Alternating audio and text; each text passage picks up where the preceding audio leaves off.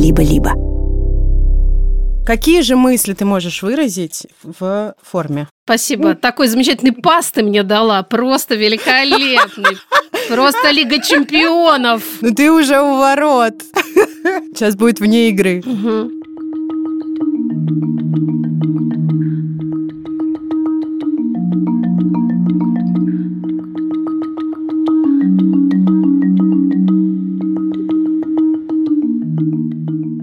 Привет, привет. Привет, здравствуйте. Это подкаст «Никакого правильно», и сегодня, когда мы переписывались в Телеграме, мы решили, что ты Машка кое-чего, а я Ксукса никого никогда. Если что, Машка кое-чего, это автоматические титры, так восприняли Машина представление Мария Карнович Вулуа. Итак, тебя зовут Мария Карнович Вулуа, а меня Ксения Красильникова. Это подкаст «Никакого правильно». И мне что-то надо делать с дикцией. Нет, это автоматическим субтитром надо зашить куда-то твою фамилию. Машка. Сегодня у нас такая тема важная для нас, которую мы много раз затрагивали, но никогда на ней не топтались как следует. А кажется, и время пришло, и само это топтание осмысленно, и вообще есть у нас некоторая тревога, что наш разговор окажется полемичным и может быть слишком. Но когда нас это останавливало? Никогда.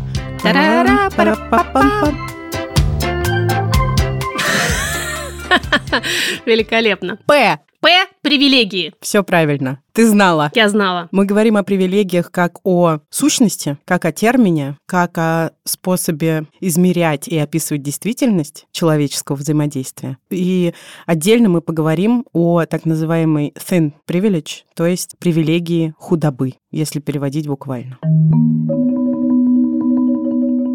У этого эпизода очень классный партнер. Бренд уходовой косметики для волос и кожи головы Базе. Меня покорила, как минимум, упаковка косметики Базе. Я бы хотела, чтобы она заставила всю мою ванну. В твоей минималистичной ванной эти минималистичные упаковки смотрелись бы просто магически. Помимо того, что это красиво, косметика Базе не тестируется на животных. И мы хотим тут сделать небольшой прогон про налог на розовое. На самом деле, это тема, которая, кажется, заслуживает отдельного эпизода. А, может быть, когда-нибудь он состоится. Что это такое? Это когда товары, предназначенные для женщин, стоят дороже, чем аналогичные товары для мужчин или товары унисекс. И как вы догадываетесь, это типичный пример мужской привилегии не платить налог на розовое. Да. А также женщины тратят, э, в отличие от мужчин, огромные суммы денег, как минимум в индустрии красоты. В 2015 году провели исследование про разницу в ценах. Она оказалась в среднем 7-10%. И ведь помимо того, что женские в кавычках товары стоят дороже, женщины еще и зарабатывают меньше, как мы знаем, потому что это pay gap, разрыв в оплате труда. В России он составляет почти 28% сейчас. То есть зарабатываешь меньше, а платишь куда больше просто за то, чтобы поддерживать вот эту свою пресловутую женственность. Он называет эту ситуацию ценовой дискриминацией. Кажется, это очень классный термин. Налог на розовое существует, и нам, правда, искренне радостно, когда появляются бренды, которые делают универсальные продукты с нейтральной, минималистичной, опять же, упаковкой и без вот этих каких-то гендерных стереотипов есть такая штука, что косметика для женщин — это, естественно, какая-то куда более дорогая вещь, а во-вторых, она часто обладает волшебными свойствами, которые влияют исключительно на женскую кожу, женские Конечно. волосы. Повышают женственность. На упаковке шампуня Базе написано только то, что действительно важно. А знаете, что действительно важно? Состав. Мгм. Вот состав, особенно для нас, кудрявых женщин, это важно. Мгм. А вот этих всех для нее, для него и прочее там не написано. Если говорить про кудрявость, то кудри у мужчин, конечно же, не определяются их гендером, и в них нет тестостерона. Поэтому мужчин... Тестостероновые кудри. У Базе, кстати, есть шампунь для кудрявых волос, а еще они делают большие размеры упаковки. И это, конечно, влияет на стоимость. И получается, покупать их выгодно и еще чуть-чуть меньше вредить планете. Да. Никакого вот этого деформированного маркетинга, который заставляет женщин потратить любые деньги на то, что якобы сделает их красивыми, у Базе нет. Смотри, у них написано прям клево. Идеально подходит для девушек и парней, подростков, взрослых женщин и мужчин в любом возрасте, а еще для пожилых людей. А? Спасибо вам за это принятие и антидискриминацию. Diversity. Diversity. Ссылка на базе в описании к этому эпизоду. Посмотрите, пожалуйста, красиво, недорого, кайфово, идеологически ужасно близко. Захотелось, если честно. Да, мне тоже захотелось. К сожалению, нам пока недоступна покупка этого великолепного продукта, но если вы в России, то бренд представлен на всех крупных онлайн-площадках. Что, конечно, удобно. Ссылка в описании. Что ж такое привилегия? Вы, как и мы, наверняка из каждого утюга слышите это привилегии, привилегии. По-английски это звучит check your privilege. По-русски, по-моему, не придумали ничего лучшего, как почекайте свои привилегии. То есть рефлексируйте, какие у вас есть преимущества в жизни по сравнению с другими людьми. Привилегия – это некоторое социальное преимущество, которое досталось нам без каких-либо дополнительных усилий. Ну, например, по праву рождения. Скажем, цвет кожи. В нашем конкретном с случае этот цвет белый, поэтому это мировая привилегия. И пока эта привилегия какая-то абстрактная у нас есть, нам легче и проще двигаться по жизни. Чем людям, которые этой привилегией не обладают. Один маленький пример сейчас Маша привела, дальше поговорим о других. И вот что важно, это не значит, что людям с белым цветом кожи или с другими привилегиями все всегда достается как-то очень легко, им приносят в жизнь дары на блюдечке с голубой или розовой каемочкой. Но стартовые условия у людей с большим количеством привилегий лучше, чем у тех, у кого привилегий меньше. Особенно это заметно, когда у человека была привилегия, а потом он оказался ее лишен. Например, если человек попал в аварию и живет с инвалидностью. Существует вообще довольно много типов привилегий, но мы перечислим самые-самые распространенные. Это привилегии по расовому признаку, гендерному, по сексуальной ориентации, здоровью, социально-экономическому классу и вероисповеданию. Здоровью не только физическому, но и ментальному. Как выглядит буквально самый привилегированный человек на этой планете, Ксукс? Белый, цисгендерный, гетеросексуальный, здоровый мужчина, христианин или атеист. Ну и, понятно, это человек без психических расстройств.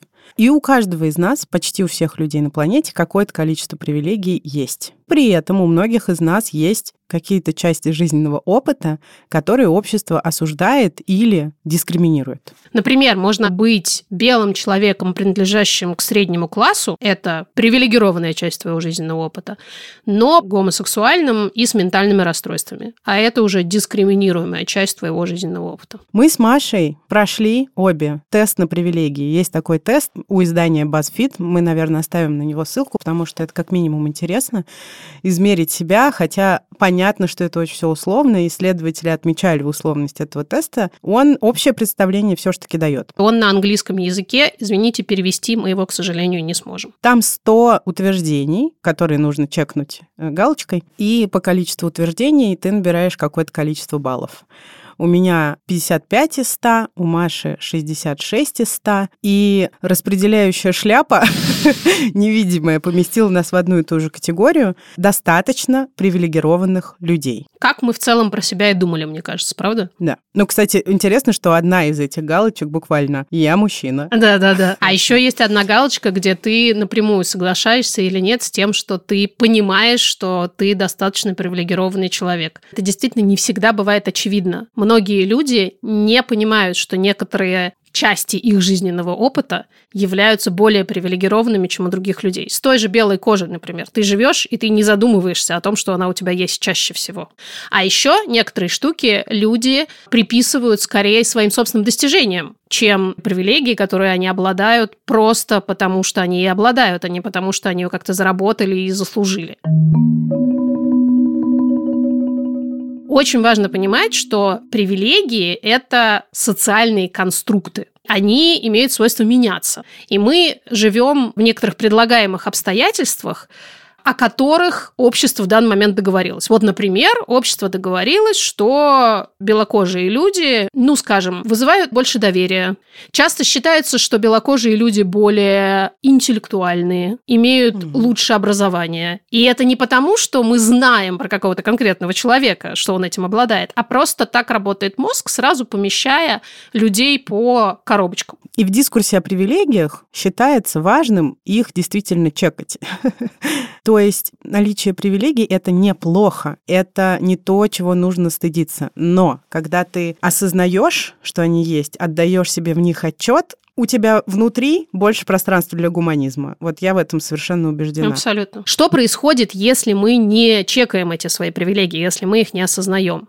В обществе в ответ на это рождается куча вредных мифов, которые разрушают в буквальном смысле иногда жизни людей.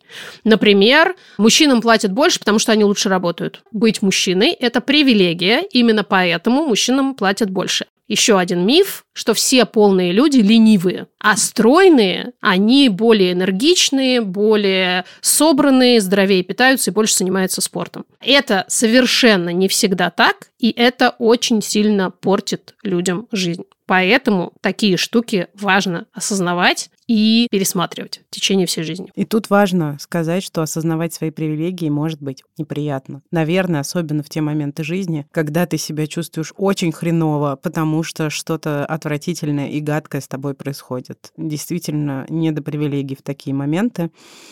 Но вот мы, люди, столкнувшиеся с послеродовой депрессией, например, понимаем, что, болея ей, мы были привилегированы, во всяком случае, нормальным уровнем жизни, достаточным количеством денег для того, чтобы не голодать. А есть множество людей, которые столкнулись с тем же ментальным расстройством, но были совершенно в других социально-экономических условиях. И наш мозг всегда стремится все плюсы жизни приписывать стараниям. Это важно, что это тоже биологическая штука нашим стараниям, достижениям, вследствие того, как мы хорошо работали, учились, находили партнеров и так далее.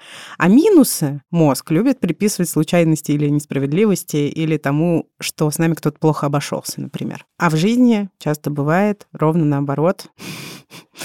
Поэтому процесс чекания привилегий — это еще и процесс чекания мозга, который неповоротливая сволочь. Зачем я так обидела наш мозг? Ну что же, он действительно неповоротливая сволочь, но это не его вина, это эволюция. Очень важны обе части этого процесса. Нужно рефлексировать свои привилегии, но очень важно делать это в самосострадательном ключе. Потому что иначе твой, опять же, неповоротливый мозг будет всегда этому сопротивляться. Если ты будешь себя корить, и вот это вот я сейчас вдруг у меня всплыло, я поняла, что когда наши родители говорили, а в Африке дети голодают, они пытались нам сказать check your privilege. Но только это не работало, потому что когда тебе очень-очень плохо, прямо в этот момент не надо чекать свои привилегии. Это никому не поможет, потому что когда тебе очень-очень плохо, ты в любом случае заслуживаешь сострадания. Тогда, наверное, что? Важно не забывать в стабильном и более таком спокойном состоянии, что ли, иногда это делать, чтобы соблюдать вот этот баланс между тем, чтобы понимать, что есть другие люди, которым хуже, чем тебе, но при этом не загонять себя под ковер, потому что ты весь из себя такой привилегированный, но тебе почему-то все равно, сука, херово. Это такой баланс. Очень классно помнить про других, не забывая о том, что я не последняя буква алфавита. Е. Yeah. И даже не в серединочке где-то там. Абсолютно.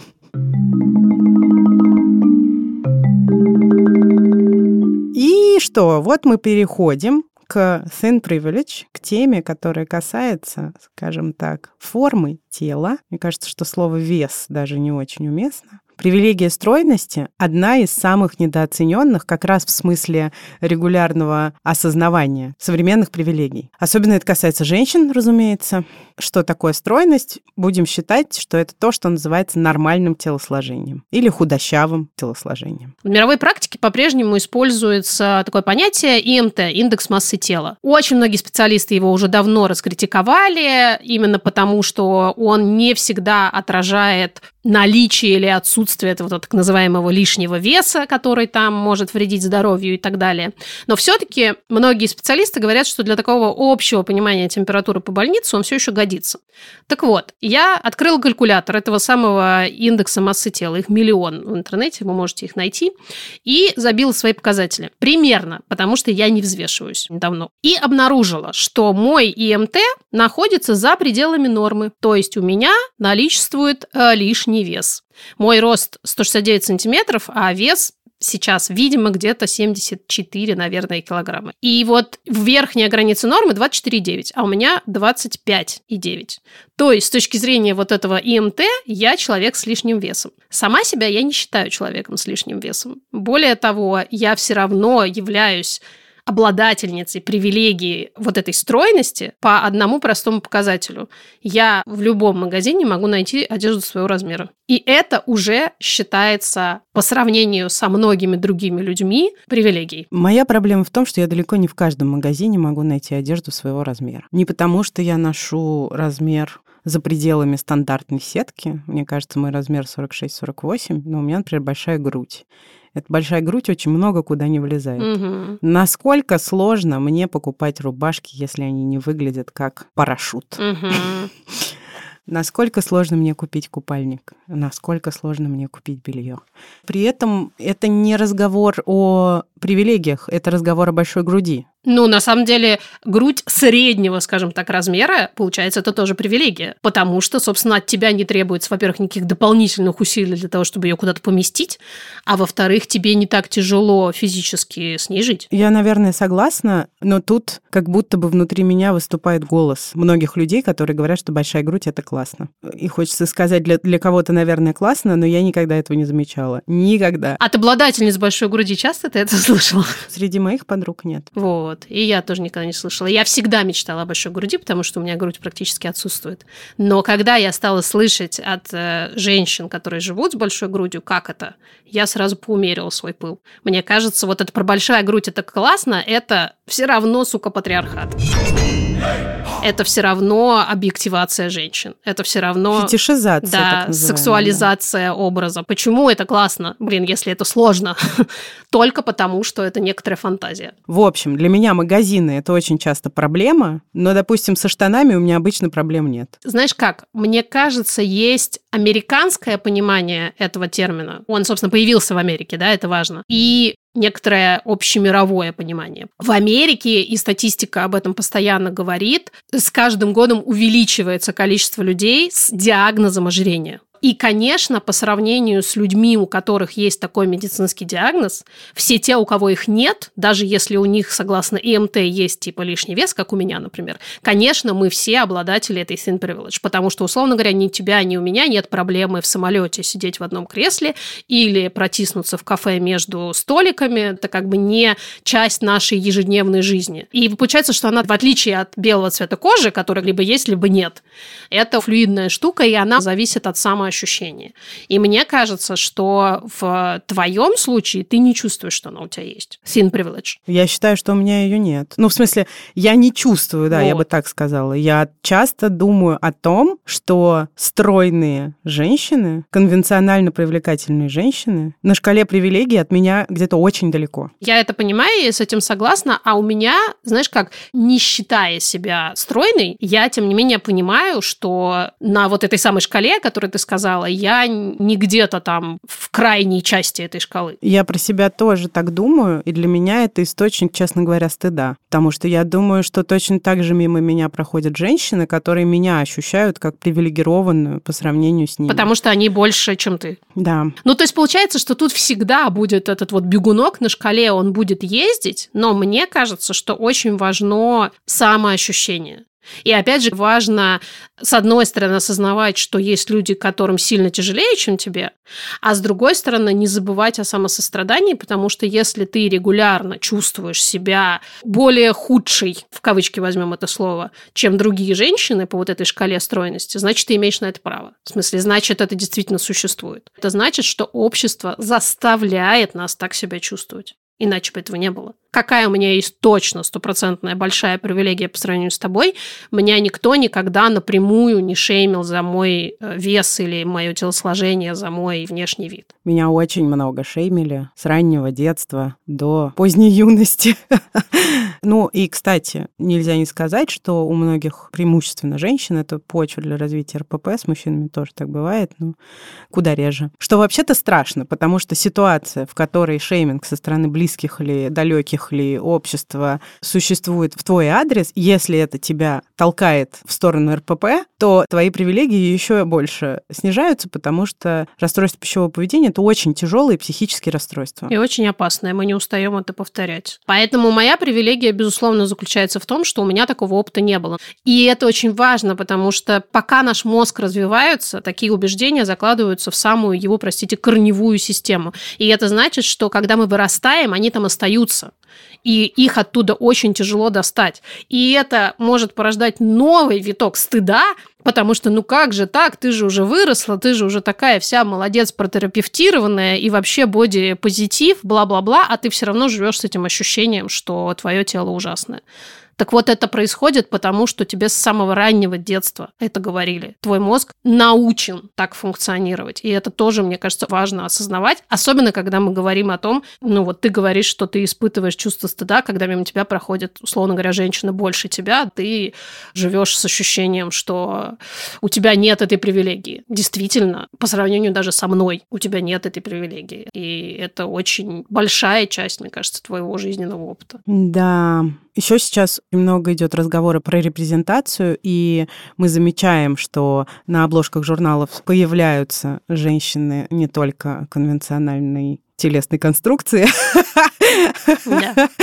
И все же я замечаю, например, по сериалам, что это далеко не всегда так. Маша мне как-то порекомендовала посмотреть сериал «Белый лотос», второй его сезон. И вот меня перекрыло. С первых кадров я поняла, что там только идеальные люди. Даже все те люди, которые фоново где-то появляются, тоже выглядят совершенно идеально. И мне было, честно говоря, больно до слез. Я подумала, блин, что за мучение? Нас всех заставляют испытывать авторы этого сериала, даже вот в нынешнюю эпоху предполагаемый diversity, учитывая, что это американский сериал.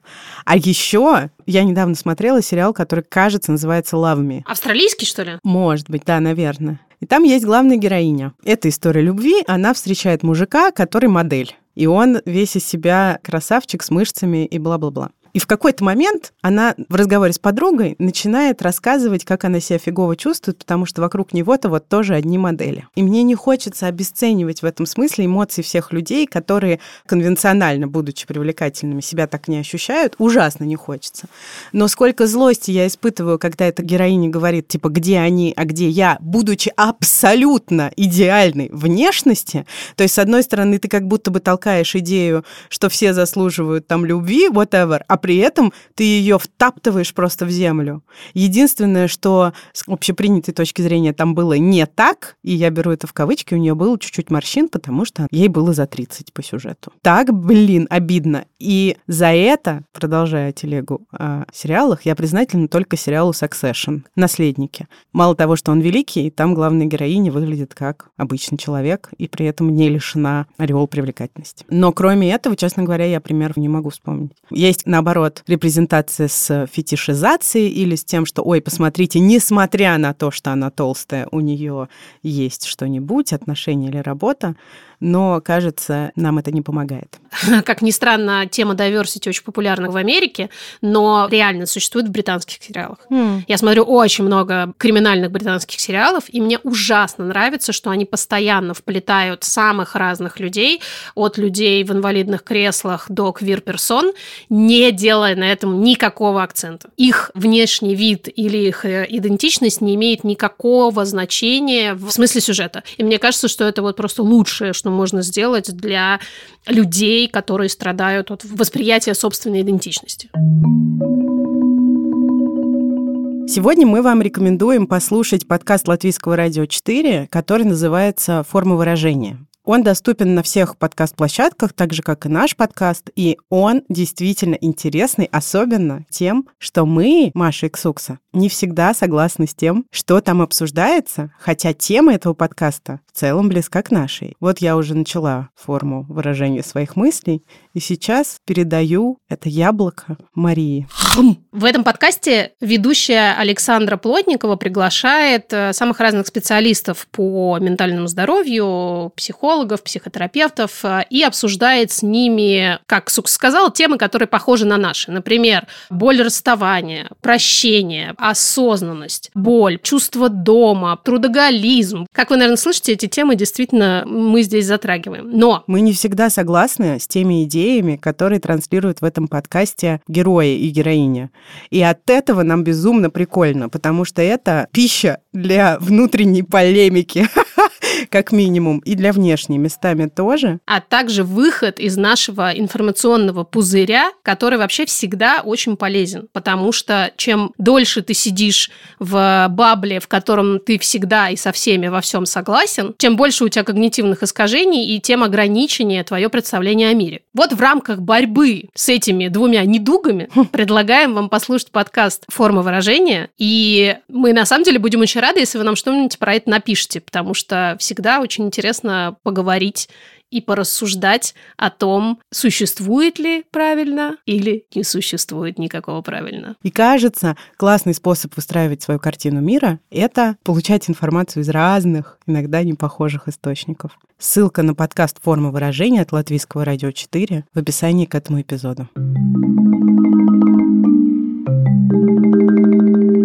Определение стигмы вокруг веса подразумевает дискриминационную идеологию и поведение, которое связано с этой идеологией, в отношении веса и размера человека. И это определение само по себе не указывает нам, какой этот вес и размер, большой он или маленький. И важно здесь сказать, мы точно знаем, что это вызовет много вопросов. У вас важно сказать, что стигма вокруг худого тела, то, что, опять же, опираясь на ИМТ, будет по нижней границе нормы или ниже нормы, эта стигма тоже существует. И очень много женщин пишет нам про то, что их чморили тоже, только в обратную сторону. И э, великолепный русский язык имеет массу токсичных пословиц и поговорок на эту тему. Мужики на кости не бросаются. Жерть, доска. Доска. Обязательно господи, прости, упоминание жутких трагедий, э, связанных, например, с Холокостом или с Голодомором.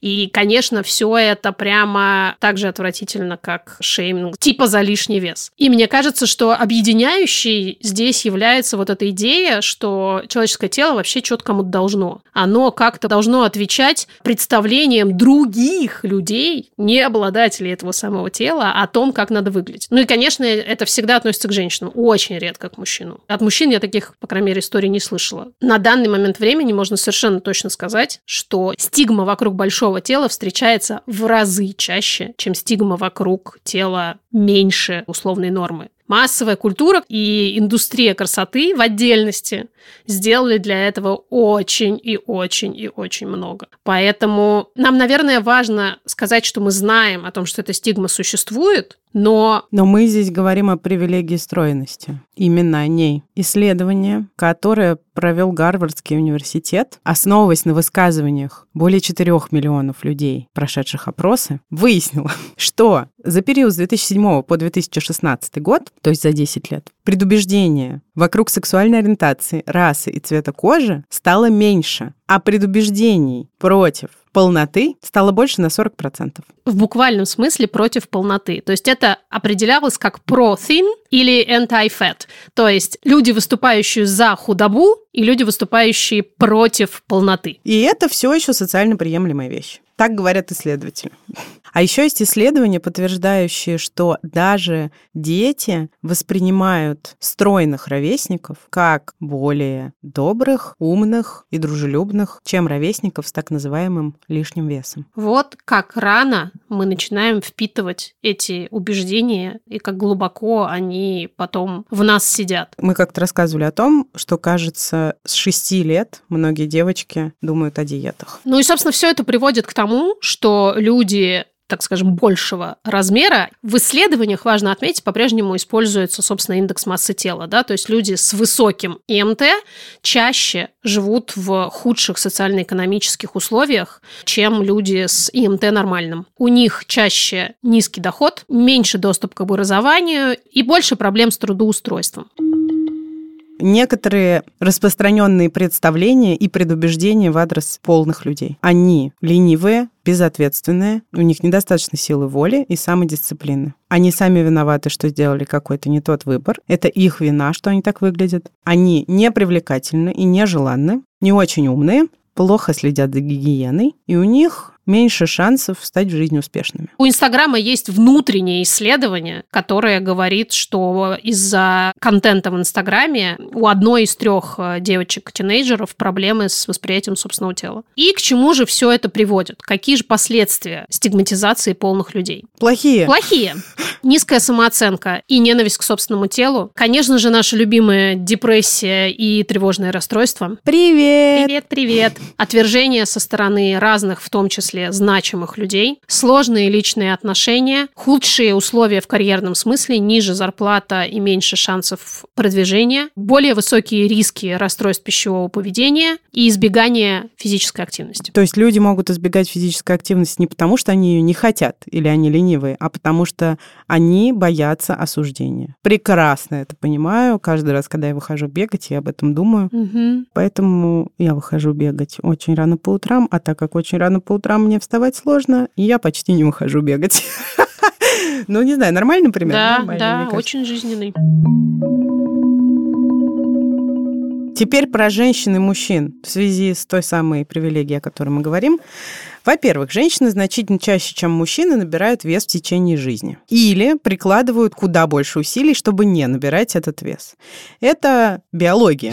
Ну и понятно, что сюда же материнство. Материнство имеет очевидные риски в том, чтобы тело менялось. И исследования говорят, что последствия набора веса у женщин всегда заметнее, чем у мужчин. Не визуально, а для качества жизни. Например, возьмем ментальное здоровье. Более высокий ИМТ связан с ухудшением ментального здоровья только среди женщин, согласно исследованиям. Когда исследователи распределили мужчин и женщин по пяти группам, согласно пяти вариантам ИМТ, индекса массы тела, они обнаружили, что у мужчин не существует никакой значительной разницы в уровне ментального здоровья во всех этих пяти группах. Будь они людьми с очень низким весом или людьми с супервысоким весом, это практически не влияло на их ментальное здоровье. Тогда как у женщин, чем выше был вес, тем хуже были показатели ментального здоровья. Это, конечно же, нам говорит о чем? О патриархате. Потому что культурные нормы предписывают женщинам более строгое отношение к собственному телу. И очень распространено, уверена, вы все об этом знаете, когда-то замечали, убеждение в том, что лишний вес означает нездоровье. Почему-то в российском сегменте Инстаграма, например, это самый популярный аргумент, когда бодипозитивные блогерки как-то выражают свою бодипозитивность. Абсолютно. Не нужно показывать свои телеса, не нужно пропагандировать. Обожаю идею пропаганды. Лишний вес — это ужасно, вы не можете взять себя в руки. Но помогает ли такая риторика взять себя в руки? в кавычках, или начать заботиться о здоровье. Исследователи говорят, что, конечно, нет. Более того, ровно, ровно наоборот. наоборот. Как это происходит? Очень просто. Ты видишь, что к тебе плохо относятся или о тебе говорят гадости. Из-за того, что ты толстая. И ленишься. Это вызывает стресс. Стресс, в свою очередь, например, может привести к эмоциональному перееданию. Давайте сейчас приведем примеры угу. привилегии стройности. Если таких вещей с вами не происходит или, наоборот, происходит, значит, вы, скорее всего, обладаете этой привилегией. Про вас не думают, что вы нездоровы, потому что вы носите тот или иной размер. Тот размер, который вы носите, это не то, что люди замечают первым делом. Вы легко можете найти подходящую одежду. А также вы можете найти одежду, которую можно назвать модной, которая разноцветная и разных фасонов, а не только бесцветные балахоны или вот эти вот замечательные полосато-цветочные принты, которые существуют в сегменте плюс сайз э, в России, например, и которые нужны для того, чтобы спрятать все тело. Дальше. Вам не предлагают похудеть постоянно. Когда вы приходите к врачу, вам не предполагают автоматически диабет или другие диагнозы. У вас нет проблем с тем, чтобы садиться в кресло в самолете, и авиакомпании не пытаются продать вам два кресла. Вы можете есть все, что хотите, в том числе не дома, а на глазах у других людей, и не испытывать при этом ощущение, что вас все осуждают. Люди не спрашивают ваших сексуальных партнеров, каково это заниматься с вами сексом. И про работу. У вас больше шансов получить повышение или прибавку к зарплате, чем у тех людей, которых можно назвать толстыми. И это прекрасное в кавычках явление очень хорошо изучено. Сформулировать коротко это можно так. Кошельки более тяжелых женщин легче.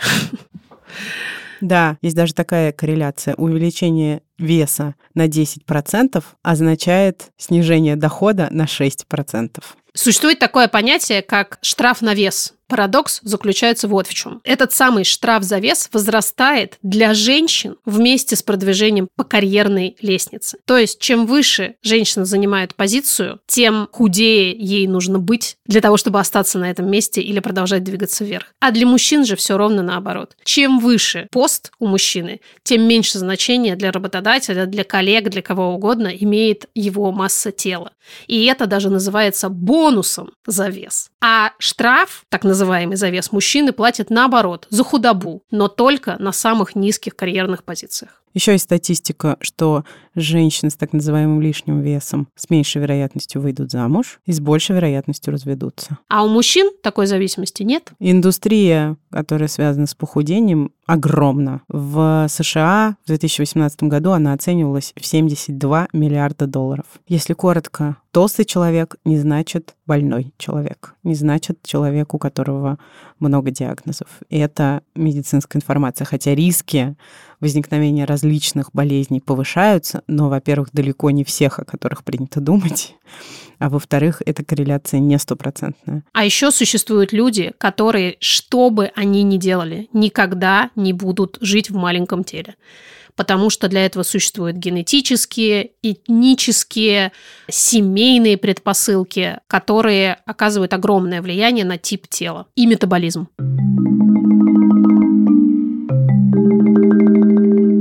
Послушаем ваши истории. Спасибо, что вы их прислали так много.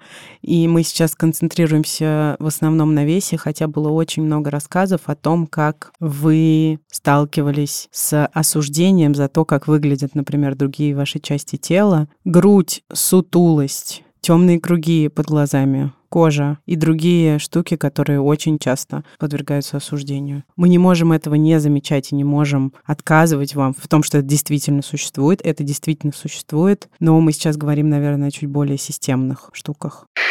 Привет, Маша Ксукса. Мне много чего есть рассказать про дискриминацию и лишний вес. У меня расстройство пищевого поведения и лишний вес, и больше всех комментариев мне дают родители и врачи по этому поводу. Но если с родителями я еще как-то справляюсь, я их предупреждаю заранее, что я буду хамить, если они будут как-то комментировать, чтобы они не обижались, и они как-то уже держат себя немножко в рамках, то с врачами это какой-то непонятный поток э, их э, советов, которые они дают, хотя это абсолютно никак не касается их текущей деятельности. Хирург давал мне советы, что не надо есть ничего, отказаться от всего сладкого. Стоматолог встретила меня со словами «А что пополнело?» вместо приветствия. И самое тупое, что когда ты лежишь у стоматолога с открытым ртом, ты даже не можешь заткнуть человека, когда он пытается тебя спросить, а кто у тебя в роду был с лишним весом. В общем, я не понимаю, зачем люди это делают. Я предлагаю откусить стоматологу пальцы в следующий раз. И мне очень нравится предупреждение, я буду вам хамить. Я, кстати, хочу взять это на вооружение. Просто сразу раз, два, три буду хамить. А кто не спрятался, тот не виноват. В смысле, я не виноват. Привет, я актриса и работаю в театре, в кино и на телевидении. И очень часто в моей сфере люди открыто критикуют друг друга, когда я пробовалась в один фильм на главную роль, мне режиссер все время говорил о том, что у меня огромные щеки, и они не поместятся в кадр. И я села на диету. В кино меня в итоге так и не взяли. Мой партнер, один из них, часто говорит мне о том, о боже, какие у тебя волосатые руки. И, честно говоря, до 30 лет я никогда не думала о том, что у меня ужасно волосатые руки но после его рекомендации что-то сделать с этим, я стала немножко задумываться. Иногда мне хочется всем им сказать, они пошли бы вы в задницу, но черт подери, сколько на это нужно энергии, потому что придется говорить об этом каждому и каждый день. Да. Да. Я просто скажу, что я тоже обладательница очень волосатых рук. Однажды меня заставили их апеллировать. Заставили? Да, это было в отношениях. Ужасно тоже получил комментарии про то, что это плохо, надо бы что-то с этим сделать. Сейчас буду хамить. Привет, дорогой подкаст. По поводу шейминга за тело. Был такой случай, я э, выступала в хореографическом ансамбле, и у нас была постановка, для которой у нас были классные костюмы в виде топика и юбочки. Нам было лет там, наверное, по 12, э, по 13, не больше.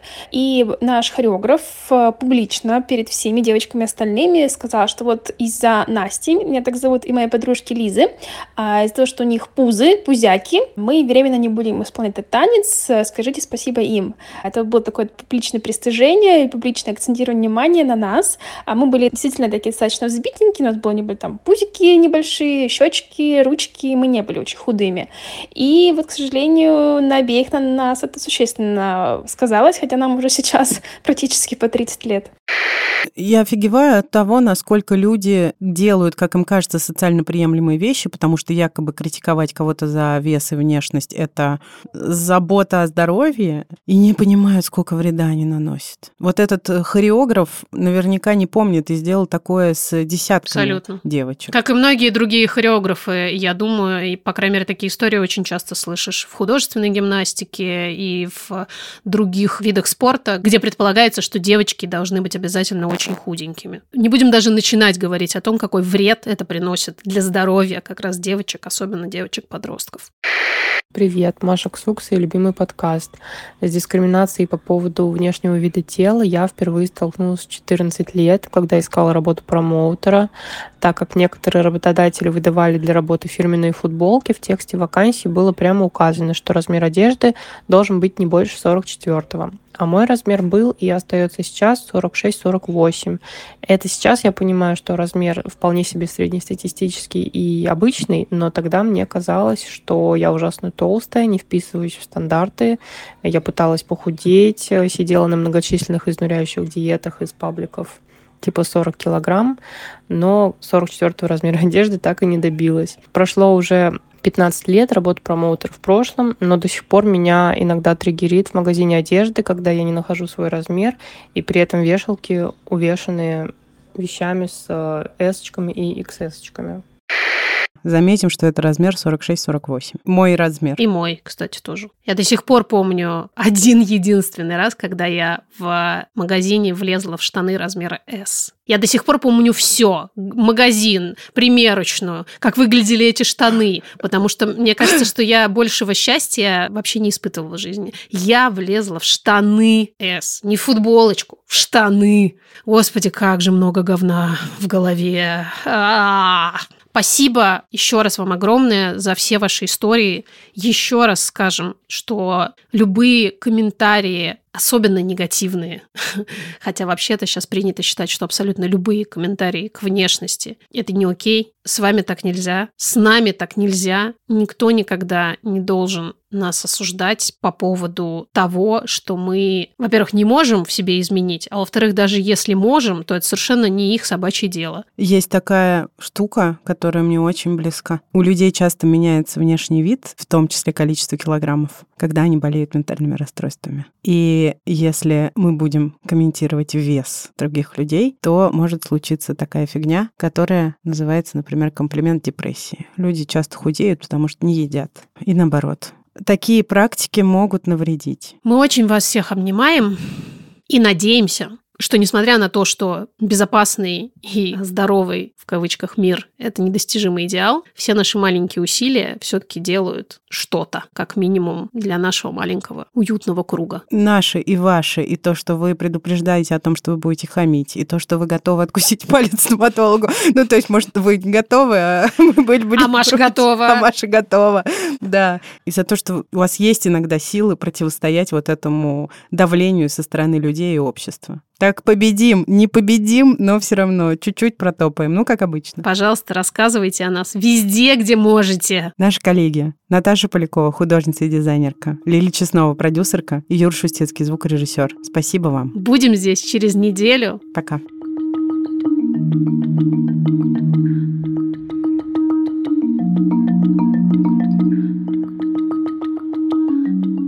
Не слышу тебя. Белый цисгендерный мужчина. Белый цисгендерный гетеросексу... Белый цисгендерный гетеросексуальный здоровый мужчина. О, слышно.